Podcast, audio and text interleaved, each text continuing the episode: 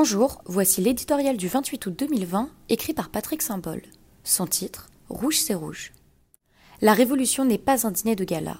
Elle ne se fait pas comme une œuvre littéraire, un dessin ou une broderie. Élève appliqué, Xi Jinping a retenu la leçon de Mao Tse-tung. Et il la met en œuvre avec un zèle quasi obsessionnel. Si les traumatismes de l'enfance forgent les grands dictateurs, l'empereur Xi laissera son empreinte dans l'histoire. Le jeune Jinping fut exilé à la campagne durant la révolution culturelle alors que le grand timonier purgeait son père et il aura consacré sa vie depuis à démontrer qu'il était plus rouge que rouge pour laver l'affront fait à sa famille. Pour le nouveau timonier, les douze travaux du dictateur ne s'arrêtent jamais. Il agit comme le commandait Mao, sans élégance ni tranquillité, délicatesse, douceur, amabilité, courtoisie, retenue ou générosité d'âme.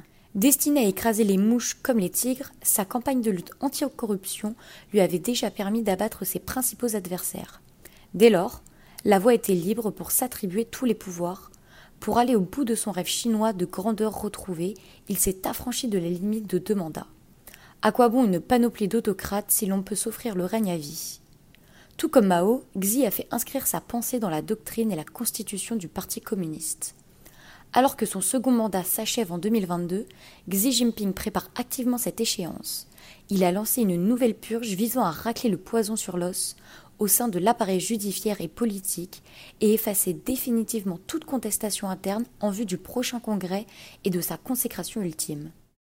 Secrétaire général du PCC, il lorgne le titre de président du parti détenu par Mao avant lui. Dans le système chinois, le parti est au-dessus de tout. Xi Jinping ne s'arrêtera pas là. Il a pour ambition de dépasser son maître en lavant définitivement les humiliations infligées par les Occidentaux à la Chine.